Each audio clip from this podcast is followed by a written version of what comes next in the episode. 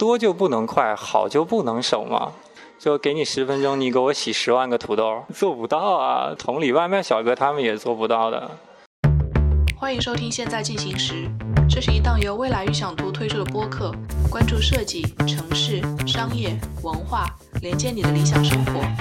推荐使用小宇宙、苹果 Podcast、Spotify 订阅收听我们的节目。你也可以通过喜马拉雅、网易云音乐、荔枝等平台收听。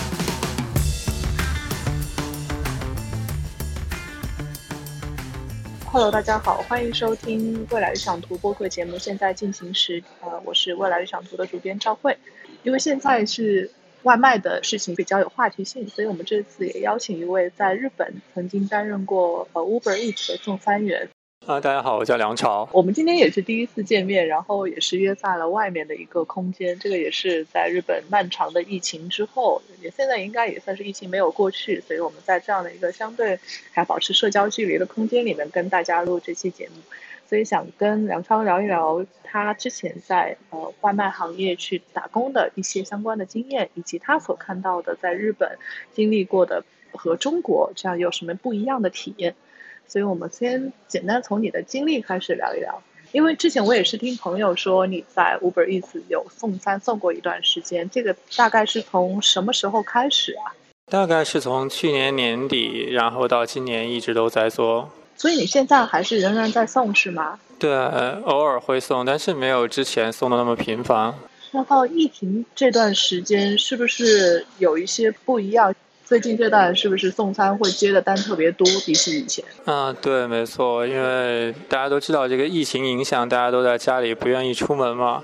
所以这个外卖的行业也就越来越兴起起来，特别是 Uber 前期铺展的区域也比较多，所以也在大量的招聘外卖员，所以最近的工作量其实是挺大的。为什么最早一开始想起来要在这边去 Uber Eats 打这份工呢？这个其实是一个很偶然的事情。之前我有一个朋友一直在做 Uber，更神奇的是这位朋友他之前从来不打工，然后我就很好奇是什么样的一份工作能让一个从来不打工的人突然。然呢，也有一种放下身段去打工的感觉，然后就找他聊了一聊，发现这份工作整体简单来说就是很自由。虽然跑在每天外面也风吹日晒的，但是因为没有那么多约束感，相对于其他打工来说，所以我就开始慢慢的也尝试进入到了这一行业。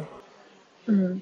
所以你一开始去申请这样的一个工作的时候，他会对你们提出什么样的要求吗？就比如说和你正常去日本其他的行业去打工的时候，他可能都会有一些条件，在 Uber Eats 有吗？啊，基本是没有。我个人感觉，只要你有合法的在日本的身份，都可以去申请。它并不会去限制你的年龄或者其他的学历啊，各方面的东西。然后你有一辆自行车就 OK 了，很简单的。自行车等于它并不是说公司会帮你配，必须要自己准备好。对，这个确实是。但是配送包的话，公司会给。啊，就是那个我们经常能看到后面有一个黑色上面写的他们商标的那一个。是。对，然后自行车的话，如果你也不用自己一定去买，东京你也知道有很多类似国内共享单车的东西，可以租一个也可以。对，这个也是我蛮感兴趣的，因为之前我们还曾经调查过共享单车在东京的发展，然后当时发现哇，这个每个小时的租金是相当的高。可是我真的在街上看到过有 Uber Eats 的送餐员，然后就骑着那个红色的自行车，我当时还说这个难道是公司跟他们签了合约还是怎样？就是为什么？大家能够去用这么贵的一个交通工具，然后去打一份这样的工，这个是不是不太合理呀？哦，是这样的。首先，那个租赁的单车，如果你只是临时用、单次用，它的价格是相对比较高的。但是，如果你办月卡的话，其实还是相对比较便宜的。然后又加之，你比如说送一单，平均你可以送到五百日元左右。如果你的速度再快一点的话，一个小时之内送到五五到六单左右，这个成本你还是可以赚到钱的。嗯，共享单车大概一个小时，就是如果正常要去租他的单车，要多少钱呢？啊，正常的话一般是三十分钟一百五十日元左右，这个价格其实还挺贵的哈。对，一百五十元相当于十块钱人民币了。对，现在的汇率可能还会再高一点。对，你想，那一个小时二十块钱人民币，这个如果是换算成 Uber Eats 这样的一个时薪，这岂不是超级不赚？Uber Eats 时薪现在能有多少啊？平均？有一个三百多块钱的基本料金，就是你只要接单这笔钱就一定会给你，然后有几公里以内是加个一百多，就是说至少你可以赚到将近四百块钱一单，即便是你走着去送，家门口也是四百。那等于是说，如果你在 Uber Eats 来送餐，你能够去赚多少，也是取决于在这段时间内你送了多少单。那大家也会去做好自己这个计算吧？就说这个是系统派单给你，还是说自己有这个选择的权利呢？在接单的时候，接单的时候你是可以选择接或者不接，系统派单都是随机的。然后有会有很多单子，比如说忙碌的时期，比如说中午、晚上点餐高峰期，自然单子就会很多。你要想接，你就可以一直接；如果你觉得很累，或者做一单就不想做了，那你立马就可以停，没有任何的限制。嗯，所以也是可以同时一下子接好几单，然后你自己去安排时间慢慢送，还是说必须一单接完了才能够去接另外一单呢？啊，一般是这样，一般都是一单接完再接另外一单。但是它的系统会有这样的一个设置，它会通过定位，比如说你正好已经到达了目的地，在你这一单没有完成之前，下一单就会派给你。但是你可以自我选择是否去接这一单，或者说彻底送完这一单，然后再重新开始。但是它不会是存在我现在同时接了好几单，然后我来安排一个顺路的路线去送这种情况。也有，就是很少。有的时候会派给你两单，在同一个路线上有两家店，两家店都派给你。当然你可以选择不接的。其实就我个人经验来看，包括跟其他的同行聊天，大家都不喜欢接这种单子。为什么呢？这不是能够哎同一趟顺路能够多接一点，那就能多赚一点吗？对，是这样。但是。比如说这样啊，我们一单最低挣四百，两单就是八百块，对不对？但是如果是这种打包式的单子，两单一起给到你，他最后的料金结算只会有七百多一点。为什么呢？他不是每一单都是？有一个刚刚说的四百多的基本料金，然后再加上你们那个送餐的费用嘛，他会自己打一个折，对吧？对对对。这样听下来，我就会觉得，哎，他好像跟国内的系统不太一样的地方，就是在于他把这个顺路的地方给你打成了一个包，但是在国内，它是以这个单数单纯去计算它整个的收入总和，这个可能会影响接单员最后再去送餐的时候做这个决定。对，国内相对于这边来说，送餐的话，这方面会比较辛苦一点。据我了解到，国内现在送餐很多都是十单、二十单一起接一起送啊。我们就拿美团举例，可以吗？当然，我对美团没有敌意啊。比如说，美团一次性派给了一个骑手十五单、二十单，它的系统会自动规划出一条系统所认为很人性化、最快的一个最优解出来。可是实际其实操作的时候并不是那样，包括它没有考虑到路况呀各方面的原因，所以就是压力会比这边大很多。你们在送的时候，像这个路径的规划，它都是自己。比如说调一个 Google Map 出来去查，还是说在 Uber Eats 里面，它就有一个系统内的给你安排好的路径，让你去遵循这个路径去走。是这样，它的 Uber 的 APP 里面就有一个地图，但是其实它也就是谷歌地图的一个改版，而且这里要吐槽一下，这这个是真的不好用。基本我认识的送餐员都是不会用它那个地图，因为定位很不准，它往往会把送餐地点的定位定得很飘忽不定。就比如住宅区吧，它会给你定到周围的停车场，基本都会自己再重新打开谷歌地图，输入一下地址。谷歌地图在东京算准的吗？因为我曾经在京都玩的时候，我也跟朋友去聊，京都的谷歌地图能够糟糕到把公交站定到路中间，你怎么找都找不到回去的路。我个人感觉还好，因为我也用过其他的，但是这个相对来说还算不错的。那如果像你们在送餐的过程当中，等于是没有任何约束是吗？就是说如何派单啊，然后路线啊，也都是你自己定的。那完全是一个小时，你想要去赚多少单，这个都取决于你自己对这个系统下来接单的这么一个决策，没有任何其他左右的因素。对，没错，说的更直白一点，就是看心情。那说的好像很任性一样，但是其实就是这样子。如果你说你今天外面天气好，你心情好，我想接单，我随时打开 APP，然后去接一单去送。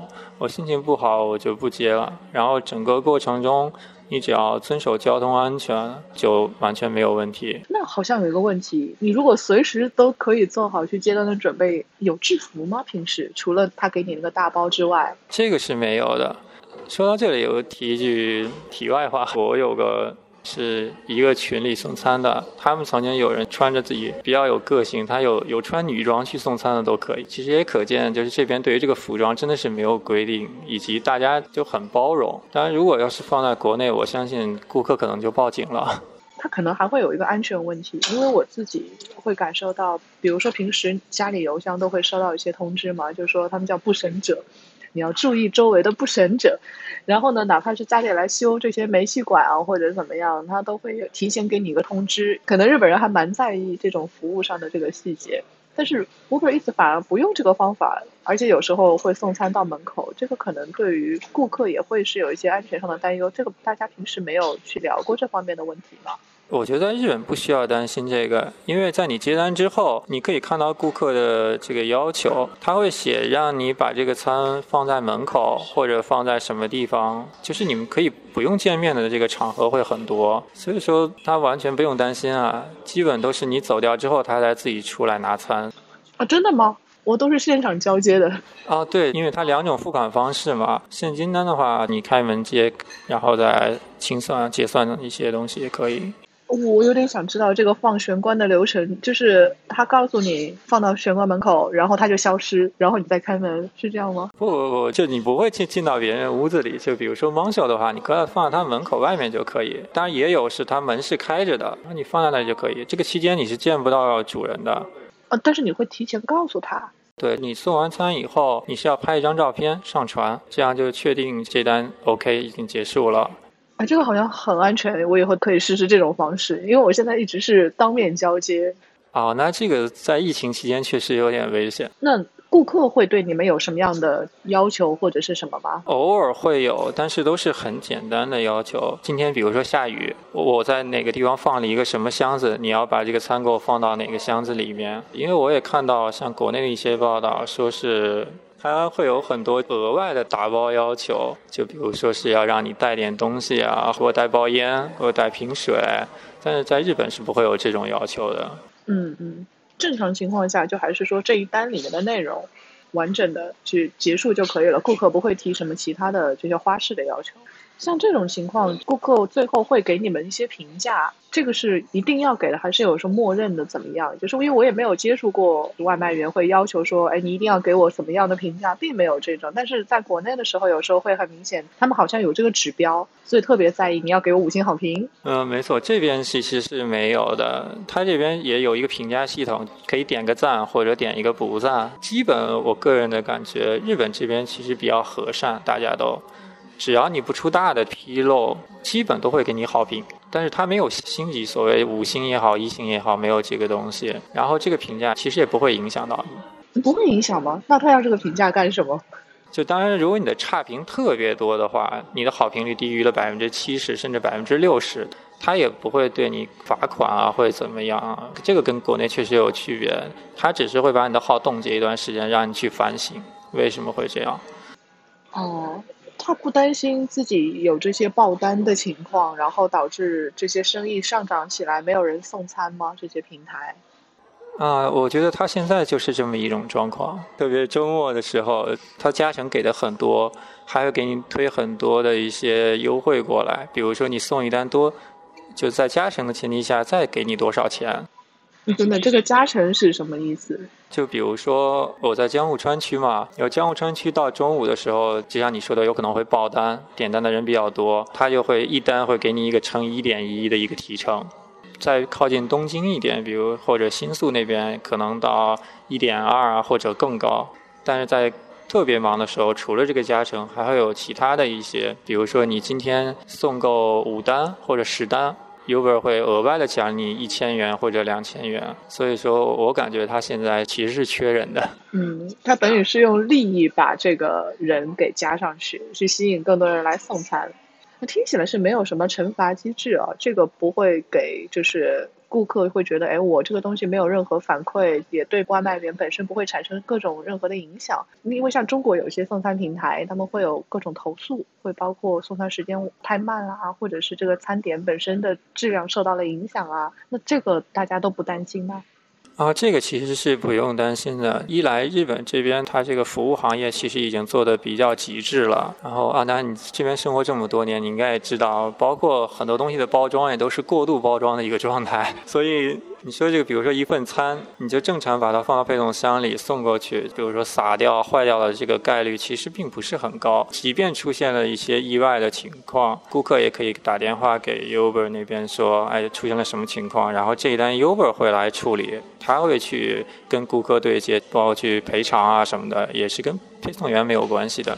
我倒是确实有遇到过这种情况，就是送错餐，但是我们倒是很明确的了解说，这个送错餐并不是说配送员拿错了餐，因为他是从同样的餐厅出来的，只能是说餐厅配错了，所以这个可能怪不到配送员的身上。然后最后，如果你是把这个情况说啊，这个东西少了一个什么或者错了一个什么，告诉餐厅的话，他们会有。我我不知道是 Uber 给的赔偿还是餐厅给的赔偿，或者他们协商的，最后就会给一个优惠券啊，或者是说给一个新的这样的一个，下次给你的时候你可以免费拿到一个什么样的东西，用这种方式去补偿顾客。这个是 Uber 给的，因为他已经跟餐厅收了很多的钱了。在东京是这样，如果你想要加盟 Uber，你每单要付百分之三十。就这点来说，国内会更好一点。国内美团的话，一单是百分之十八。那等于是说，Uber 能从商家赚的更多，这个我倒是能想到为什么我喜欢的一些餐厅没有出现在 Uber 上。比如说，我有一家很喜欢的中餐，那个中餐呢肯定是属于人气餐厅，有的时候它会出现在我家周围的这么一个 list 的上，有的时候它就灰掉了、不见了，这是什么原因造成的呢？正常情况下不会有这种很诡异的现象。对，那可能就是这个商家那段时间他就不接外卖的单子嘛，或者就是他接到了，但是周围没有骑手配送。但是这种情况下你是可以下单的，所以说我认为大概率是前一种情况，就是商家他那边不接。嗯，还有一种可能是和距离有关，比如说如果是 A 地址，它和这个餐厅近一点，那如果是 B 地址和同一个餐厅稍微远一点。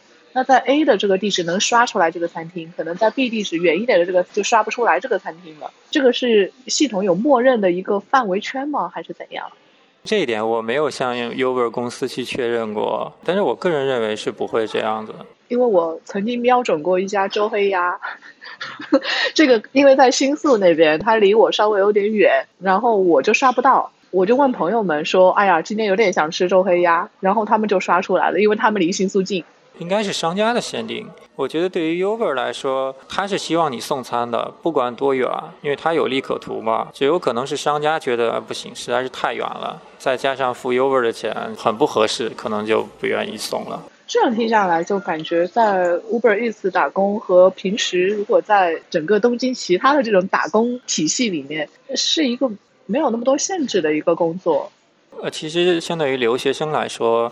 不光它没有限制，它最好的一点是它是不报税的。因为留学生在这边打工嘛，它有一个每一周二十八小时的限制。虽然说就实际情况下很多人都在超时或者在找不报税的工作，但是 Uber 这个就它属于个人事业主，这一点我是向 Uber 总公司确认过，它其实与你没有雇佣关系的，就是你个人事业的一个东西。然后它每周的给你开工资也是海外转账，从德国的银行转给你，就相当于一种海外送。金的形式，所以说大家在留学生的群里面，大家都比较喜欢去做 Uber，就前一也可以一周一结，然后也可以不报税，也很轻松。这个包税是什么意思？是如果你在日本正常的一些工种，比如说便利店啊或者什么地方打工，你要满足一周不超过二十小时这么一个规定，同时你还要交个人所得税，是这个意思？对，就是你一周二十八个小时。然后最后你要去区域所去报税，因为你现在在这里工作有收入，你要交各方各面的税，它会涉及到你的收入所得税也好，住民税也好。我之前有一个朋友去年打工就打超了，一年他收入赚了一百七十万。这个会被查吧？他是有一份是不报税的工作嘛，但是当时也不知道怎么想的，打到了一张银行卡上，然后被那边看到以后，就今年的住民税就很高。所以是这个是跟你每年的收入是有影响的。对，如果你收入每年超过九十二万的话，你就要交一定的住民税。然后像他这种超这么多的话，住民税他要交到十几万，就很亏。所以大家就很喜欢这种不报税的工作。像 Uber 这样不报税的工作，整体会多吗？就是它一定前提都是要有个人事业主这种形式。其实我觉得这种不报税的工作在这边。有一点游走在法律的边缘，因为这边的工作大家都是就合法给你上税上保险，所以你突然找一个不报税的，往往就是中国人开的店。你跟店长商量，你看我想在这里上班，你这里也缺人，但是我另一份工作一周二十八个小时满了，就他会那我给你现金好了，这是最好的。当然最近规定也越来越严嘛，现金手给变成了不允许，一定要走银行卡。当然这个也在慢慢完善中，我觉得。那像你在这边，Uber 现在还持续在做，只是作为你的打工之一，然后同时也在做其他的打工。对对对。还做过什么其他的工作呢？嗯，我现在同时还做了有两份工作，一份呢是查禁烟。我不知道你有没有感受到，最近其实东京这边吸烟的人越来越少了。还有一份就是一些乱停乱放自行车这样的，因为最近找工作就是随着日语稍微好一点了之后，你就可以找到一些比较轻松一点的工作。嗯，这些工作会要求你干嘛呢？呃，其实很简单，你会跟日本人分到一个组，然后比如说查吸烟，你就在小区里面逛街就可以了。你这是属于居委会大妈型的那个感觉。对对对，然后也有一些比较年长的人，也有一些年轻的人。我个人认为这项工作很适合留学生，因为你在逛的过程中可以不断的跟日本人聊天，练你的听力，练习你的口语也好，还能知道各方各面的一些知识，就是边学习边工作的这样的一个状态。然后他时薪也蛮高的，所以就是我觉得挺好的工作。像你你们去查那些路上吸烟那些人啊，或者是查违法停自行车这些人，你们会遇到反抗吗？因为你们毕竟这个本质上算是志愿者团体吧，他应该也不算是执法的这种感觉。可能有点像中国的那种辅警，不是交警，是辅警那种状态。呃，我遇到过以前有很抗拒的日本人，他反过来给我们讲吸烟对身体的好处。然后说对，可以减少工作压力啊，什么什么的，就跟我们在那里讲讲了一大堆。然后我旁边的日本人就回他一句：“行，那你就抽吧。”嗯，然后我们就走掉了。你们还得到现场去说，你不能在这儿抽啊，对不对？呃，对，就是我们只提供一个指导，我们告诉你现在有这么一个规定，不可以这么做。但是我们毕竟没有处罚的这个权利。嗯，你这个就让我想起一个在这边遇到的服务业当中的尺度问题，就是我自己的感受，就有时候你会被关怀太多，然后会觉得离得太近，也有些人会觉得，哎，我进了这个店里面，我没有得到一个正常该有的服务，他就会去投诉说这个地方可能对我服务不周，就是这是两种不同情况，但是在服务业里面，这应该都还蛮难处理的，对不对？日本这边呢，首先这个概率很小。因为你接触顾客，首先接触的时间就很短，其次来说，即使出现了这样的情况，公司它有一个预设很多的方案，你只需要一通电话，公司那边就会有相应的一些团队会接手。然后国内的话，就比如说像刚才我们提到的朋友，你给我带包烟吧，如果你不给我带，明天我给你一个投诉，对不对？会有这方面的抱怨。就是我们期待值到底有多高呢？比如说在送餐的这样的一个角色上，我也会希望能够尽快的送到家里。就是我也会看着啊，这么一份外卖写着五十到六十分钟送达，我也感到很无奈。可是我们是没有任何办法的。你能说在中国的这样的一个环境下，它其实是为了给顾客提供更好的一个送餐体验，它当然把这个时间压到二十或三十分钟。那代价就是说让送餐员感受到更大的压力。可是，在日本，Uber Eats 它是把这个压力给到了顾客，给你去选择。你想要得到这份餐，你就得去忍受这个可能有到五十分钟这么一个送餐时间。你愿意等，你再点。这可能也是跟日本的习惯有关吧。你也知道，东京有时候蛮挤的，坐地铁都要排好长时间的队，可能习惯了。然后国内的话，我感觉这方面它不是发展的太慢，而是发展太快的一个结果。比如说我点一个餐，我会对这一系列的过程，这个时间也好，态度也好，各方面我会有一个很高的期待，是因为中国这个竞争确实很厉害嘛。然后对于不同的人群，比如说我的工作很闲，你餐一个小时也好，两个小时也好，你只要是热的送给我，我就 OK，会给你好评。但是你也知道，中国很多，比如大城市写字楼，大家休息的时间只有那么一个小时。然后如果像你说的，我一看五十分钟才能送到，他有可能就会心态就会炸。又加之，如果说是大家比较能控制情绪也好，自我管理也好，你不会把这股火发在外卖小哥的身上。但是国内可能这方面做的会稍微差一点。可能是这个评价体系的原因，吧嗯过多的压力都让外卖小哥一个人去承担了。无论是你对这个商家的产品质量，还是对服务平台接这个服务的这么一个服务质量，还是说这个外卖小哥本身这个送餐这段过程的一个服务质量，这其实是三件事，它应该是三个评价体系。但是我们有时候会说，那你一个消费者，我最后东西不好吃，是你送的太久耽误了他，但其实可能是要分开的。这个没有一个系统去给他把这个东西给分开的话，那压力就只能集中到一个人的身上。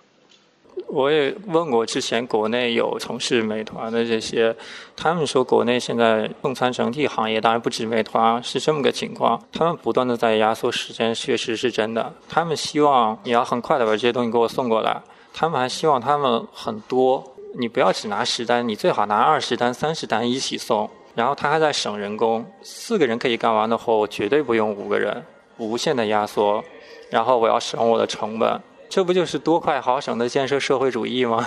对吧？哎，但是另一个角度说，这这还是蛮市场资本主义的呀。对，可是它其实是不行的嘛，多就不能快，好就不能省嘛。就给你十分钟，你给我洗十万个土豆，做不到啊。同理，外卖小哥他们也做不到的。我觉得这种应该是有很聪明的处理办法的。同样是在一个通过市场调节的方式，到底该怎么样去让顾客做出自己的选择？你看，我如果是觉得 Uber Eats 不能够给我提供一个我想要的快速送餐服务的时候，我有时候是被逼着我就自己做了。就是我发现我要花很长的时间，离我家门口很近的一个餐厅才能送过来的时候，我就想，那要不我自己就去吃一下，或者是我用一个别的什么替代方案？消费者。者懒或者是不懒，他是被惯出来的。对，我觉得是因为我送过好多单，在这边也都是，其实很近，步行距离三分钟，但是他们都会选择点单。当然，就对于我们骑手来说，也很喜欢这种单啊，就三分钟我就至少可以挣四百块，甚至五百块。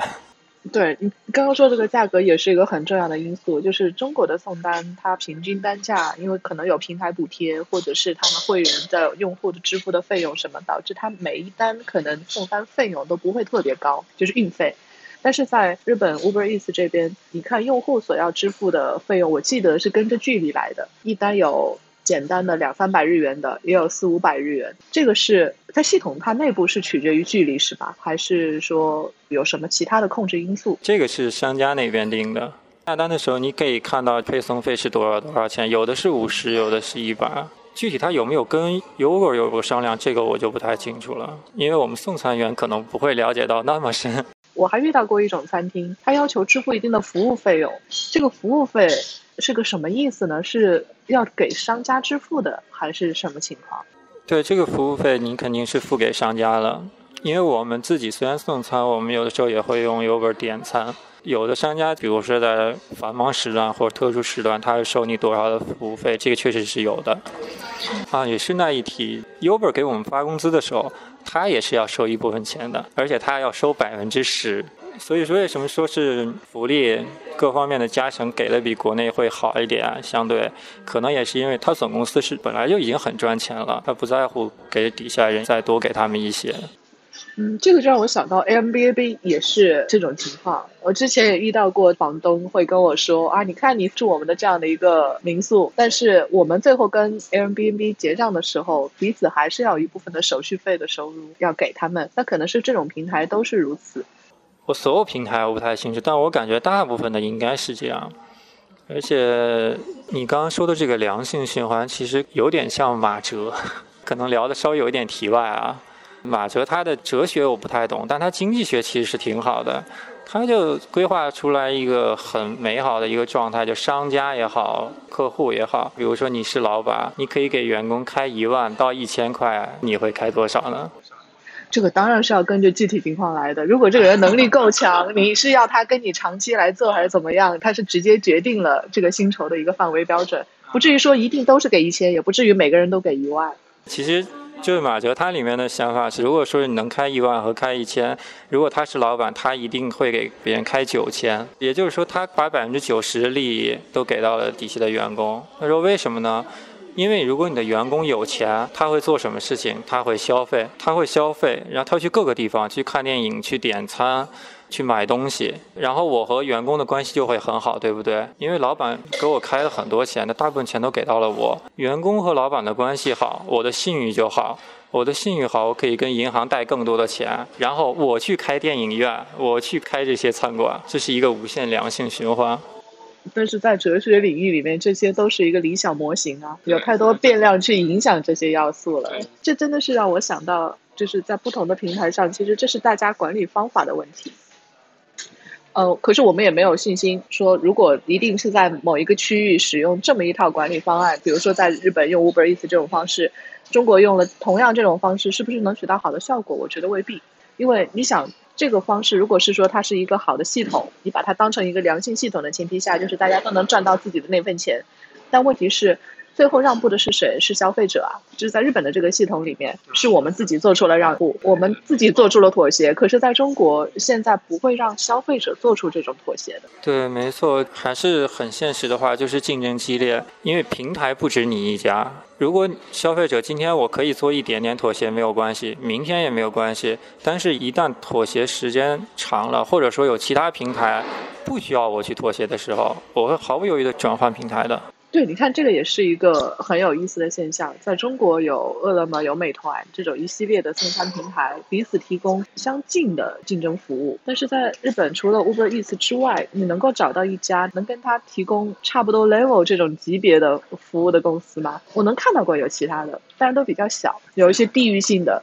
像最近疫情期间，有一些地区的商店街就组成了一个送餐联盟。非常小型的，然后他们会免这个区域的外送费，因为规模很小嘛。所以说，那你在我们这个区域里面点这些固定的一些套餐，他能够给你送过来，就解决的是一个彼此的问题。对于商家来说，可以让他们就是解决客流量变少的这个，在一定程度上解决这个问题。那对于顾客来说，不用外送费，这个是一个足以和 Uber Eats 去抗争的这么一个方式。但是我没用过。说真的，就对于我来说的话，我也不想用。原因很简单，付出同样的时间，大家都。都想赚更多的钱，就像你说的，他既然免了外送费，那他一定这笔钱会从别的地方赚回来。也就是说，他给到的福利和待遇一定不会像 Uber 给你的这么高。国内的平台会默认一种情况，之所以他用这么一个算法的系统去做，他就是因为我不知道我出台了这么一个价格规定之后，会不会有人出比我更低的价格。那就导致，哎，用户会觉得啊，我用这个价格就能够买到这样一个服务啊，你不做，有别的平台来做，那我就会选择这个平台的东西。所以最后这套压力全部集中到算法上，这个算法的压力又集中到了外送员的身上。对，没错，是有这种情况。但是 Uber 的话，它基本是避免了这样的情况。首先，大家的配送费都是一样的，并不会因为你升到了白金或者铂金或者资源更高的档位，你就比别人要多拿多少钱。其次，Uber 还有一种推送机制，我在做，而你没有做，我在介绍你做的话，我可以拿到一个返金。比如说这个返金是两万日元，然后大家默认的一个状态就是，大家不用说，我拿到两万，我会分给你一万。其他人去招别人再去做的时候，也会按照这个规则来进行，大家不会刻意的去压低这个价格而破坏这个市场。所以我觉得这一点来说，做的比国内是更好一点。因为如果打价格战的话，最后是没有赢家的。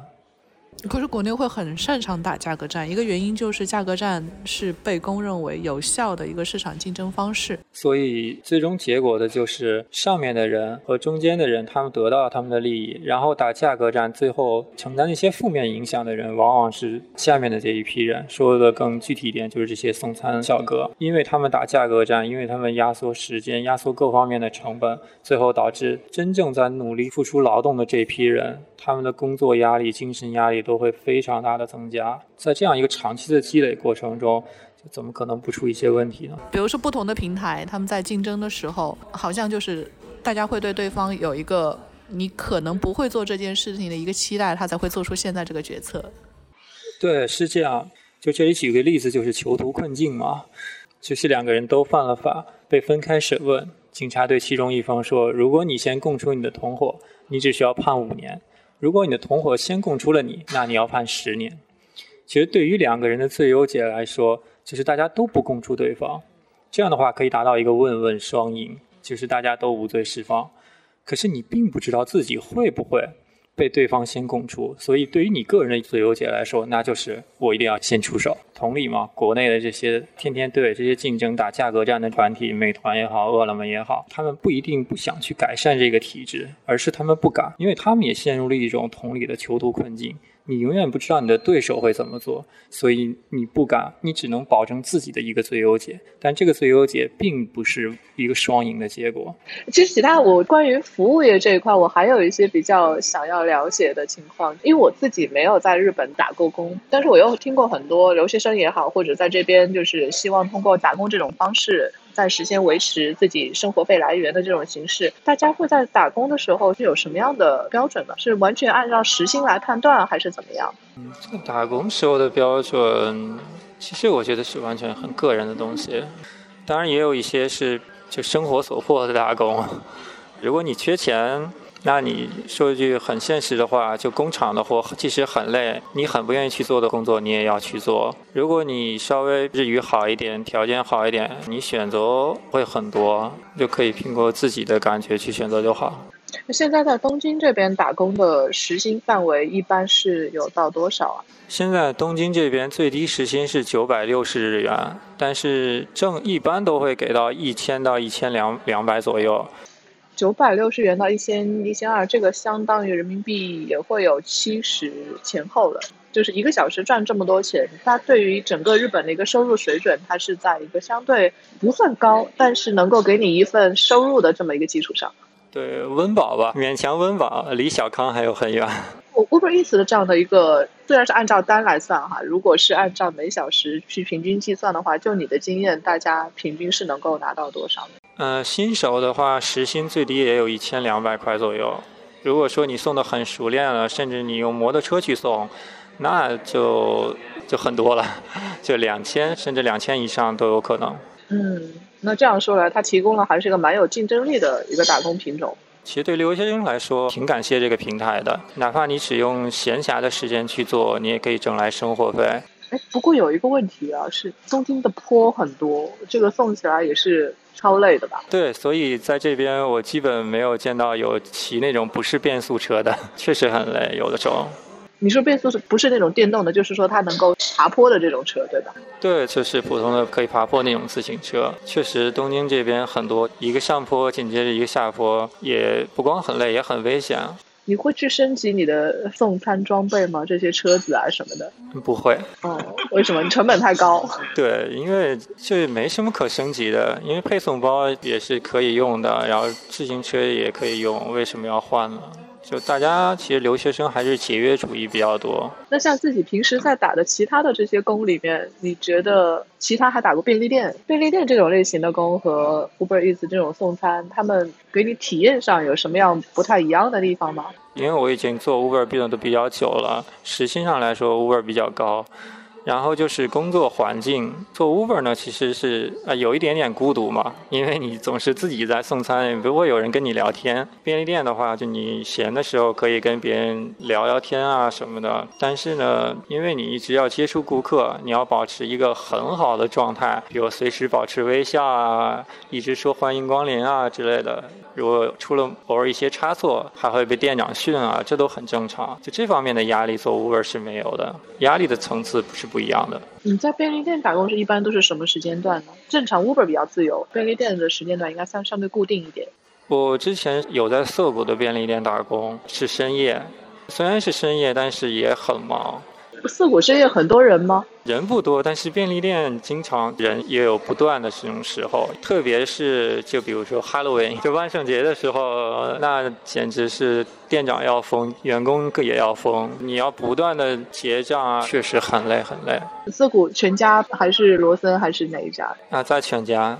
但是其他便利店我也都大概有了解过，基本都差不多状态。深夜的涩谷是什么样子的呀？你这样去深夜，你回家什么都方便吗？因为你毕竟住的还有点远。对，当时确实是很辛苦，因为当时涩谷那边相对于其他地方的便利店是也要更高一点，确实是很远，当时回家都会很晚了。但是安全倒是没有任何问题。我觉得东京不管是任何地方，它晚上都是很安全的。深夜他们都会买什么呢？就是和白天的这些人消费有什么不一样？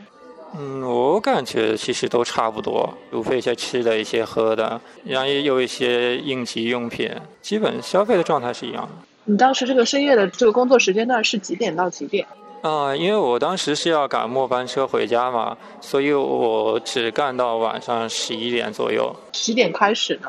呃，下午五点开始干到晚上十一点左右。你后面还会有人在接你，对吧？因为便利店是二十四小时。对他们接替我的人可能会更加辛苦一点，因为晚上的话确实虽然也忙，但是相对于白天会清闲一点，所以他就会安排的人会比较少，所以就会更忙一点。嗯。那你都是坐中电回家了，他们就等于是说坐着中电过来，结束以后再搭早班的回家。对，一般是这种情况，因为干夜班这边基本都是一晚上就要待在这边，然后再等第二天的早班电车。但是基本他们下班也要到六点到八点左右，所以没什么问题。那你可能是我遇到的第一个晚上不断搭中电回家的人。晚上中电是有什么不一样吗？好像没什么。因为首先并没有坐很久，因为确实是跑来跑去太累了。其次，每次搭车的时候，我主要的心思都关心的是能不能赶上电车，没有那么多注意力会放在中电和普通的电有什么区别上面。基本上都能赶上，有赶不上的时候。呃，没有。哦，那你时间安排还挺好。呃，幸运，只是幸运而已。如我也想过，如果真的赶不上的话，就就睡天桥啊，人生体验嘛，对不对？就我听说以前谢霆锋好像来日本留学的时候也睡过天桥啊，是吗？还有这么一段时光？对啊，就体验一下明星当年走过的路。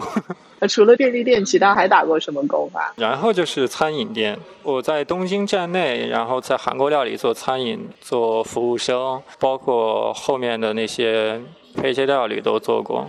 就是那个新干线的那个，还是说这一整个的那个大车站里面？车站里面，它有一家店叫啊，可以打广告吗？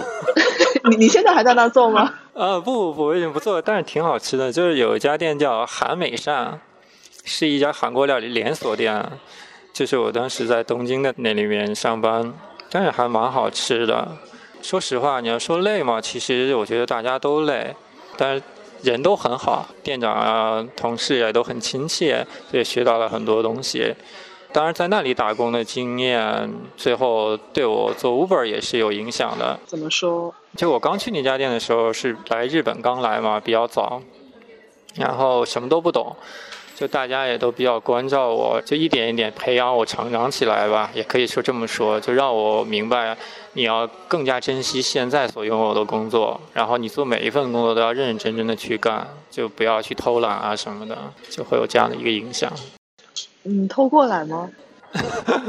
有，有过有过，包括现在的工作也是跟日本人一起散步嘛，不好意思用散步这个词，但日本人也觉得是一种散步。有的时候实在是很累，因为最近前一阵东京很热嘛，就日本人也会跟你说，哎，要不然我们稍微偷懒一下。我我说我等等这句话好久了。散步的这个工作是不是到现在为止时薪最高的？不是，就是查自行车那个是最高的。感觉志愿性的工作比普工型的都要高哎。因为他这种志愿性的工作是跟政府在合作，比如说是文京区也好，江户川区给到你的工作就会是也会很高。其他的，那我觉得就是有本了。查自行车的一个小时是多少来着？是这样，我散步那个活时薪是一千五百日元，真的算蛮高的。然后我查自行车的那个时薪是四千日元。自行车的有那么高？说实话，我一开始都觉得这个是不是个骗子，但是去实际做了以后，发现啊，原来真的有这样的工作。但对于一般留学生来说，我觉得我算比较幸运的嘛，可以找到这样的。但是我见到过更高的。之前奥运会没有宣布停止的时候，我见过时薪七千块的，就留学生翻译。是志愿者吗？呃，不属于志愿者，就是一个派遣公司，可能是跟东京奥运会什么有合作吧。可能翻译型的工作还是不一样，那个是一个比较相对高强度。对，但就一般留学生而言，我觉得能把 Uber 做好就挺好的，你也可以赚到钱，就不需要说一定要去找到时薪四千、五千的工作，就一步一步来是最重要的。我感觉在这边遇到的很多留学生在打工啊，我觉得大家都给我的感觉还是蛮踏实。可能是和生活环境不一样的原因，到这边是一个真正开始去累积职业经验，也要去赚钱。它和一个在我不知道这么说算不算准确，在中国遇到的很多，无论是实习呀，还是打工兼职这种，就是大家可能没有那种日语中叫根性，就是那种坚定的做自己想做的事的感觉，就是好像大家会很容易被一些事情转移自己的注意力。然后很容易去放弃一些事。为什么到了日本之后，就是突然好像人人格转换还是怎样？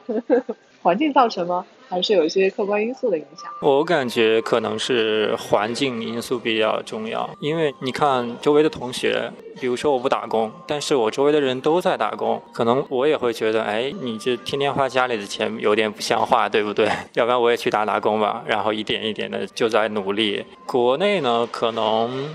没有提供那么多让你去打工的机会，因为国内的其实能做兼职的地方，可能就是酒吧、麦当劳、肯德基就很少。大家呢，然后经常做的一件事就是泡网吧。就如果大家都去的话，有可能就带着其他人也去。就像你说的，做一件事情融入在这个环境里面，就比较产生这种根性。如果不在这个环境里，可能纯靠自己比较难。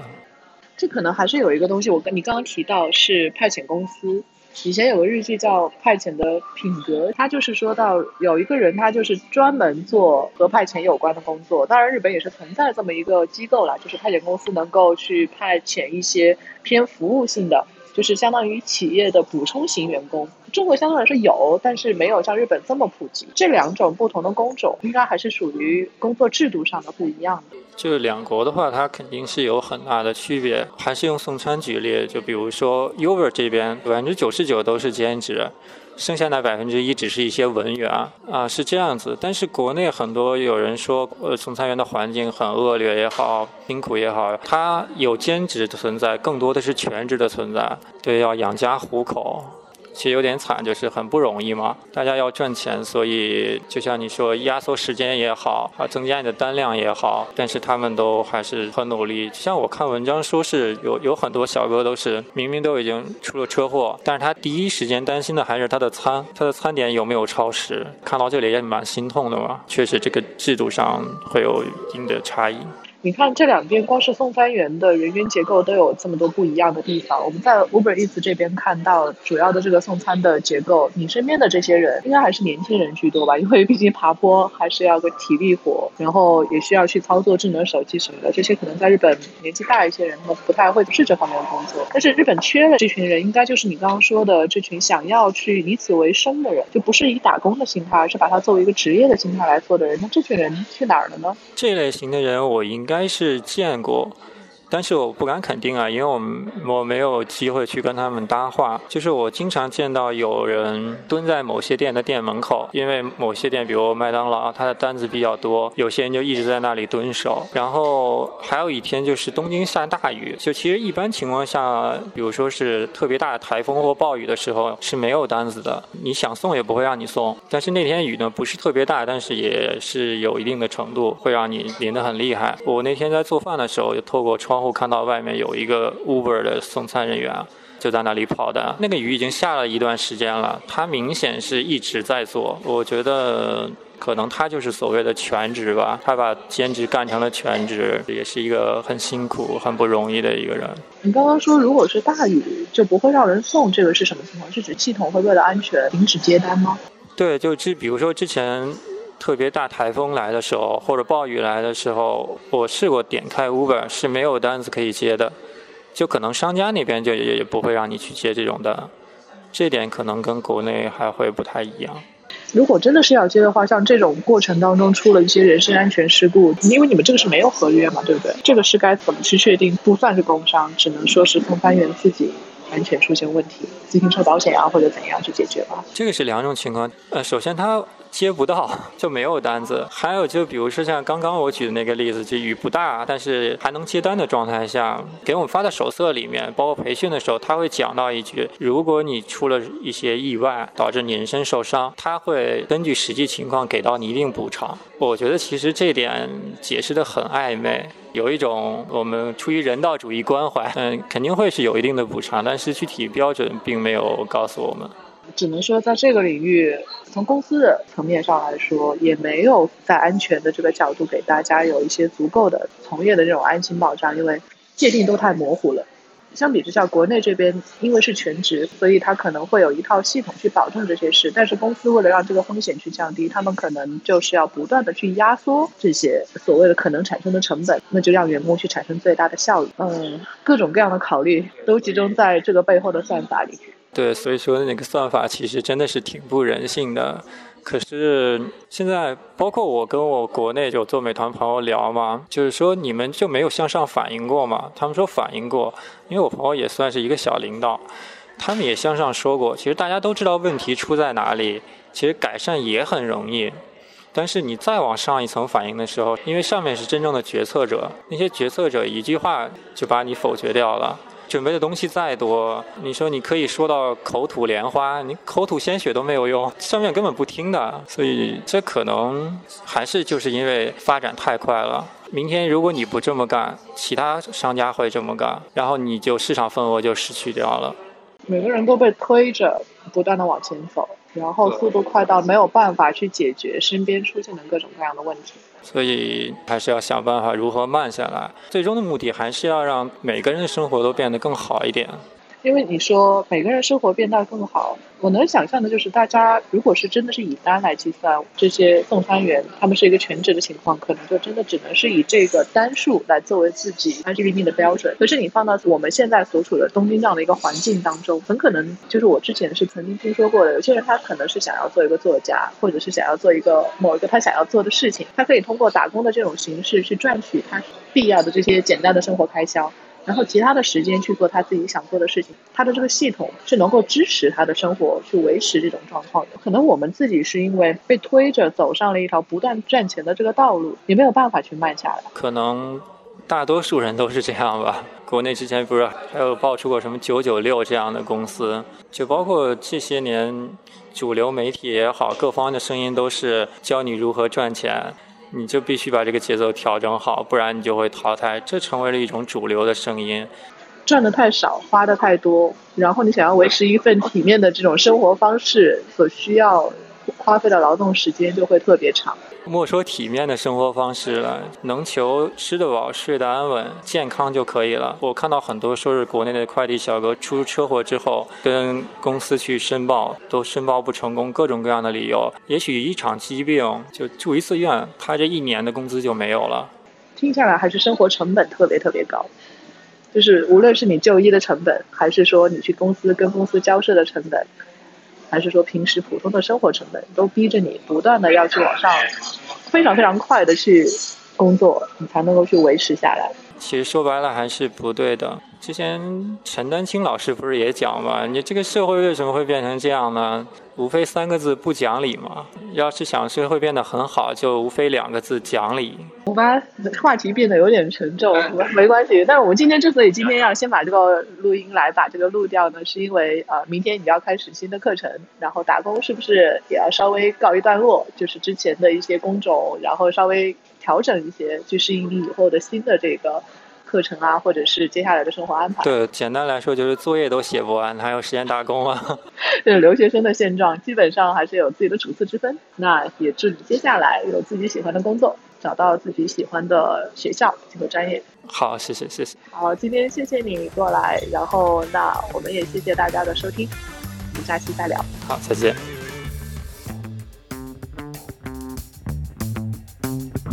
期现在进行时就到这里。谢谢你的收听，你可以在小宇宙、苹果 Podcast、Spotify、喜马拉雅、网易云音乐、荔枝等平台持续订阅我们的节目，我们下期见。